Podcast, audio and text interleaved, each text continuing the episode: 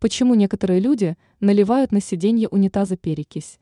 Об этом вы даже не догадываетесь.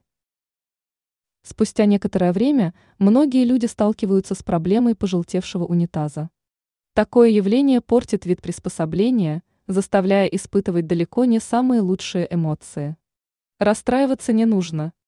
Убрать желтизну можно с помощью простого средства, имеющегося в каждой аптечке – перекиси водорода. Перекись водорода – спасает людей не только при обработке ран, но и в других делах. Оно прекрасно устраняет бактерии, очищает поверхности. Данное средство также может помочь в устранении желтых пятен на унитазе. С помощью губки обработайте перекисью водорода проблемный участок унитаза. После этого оставьте в покое на полчаса, чтобы средство успело подействовать, а затем промойте водой и протрите сухой чистой тканью.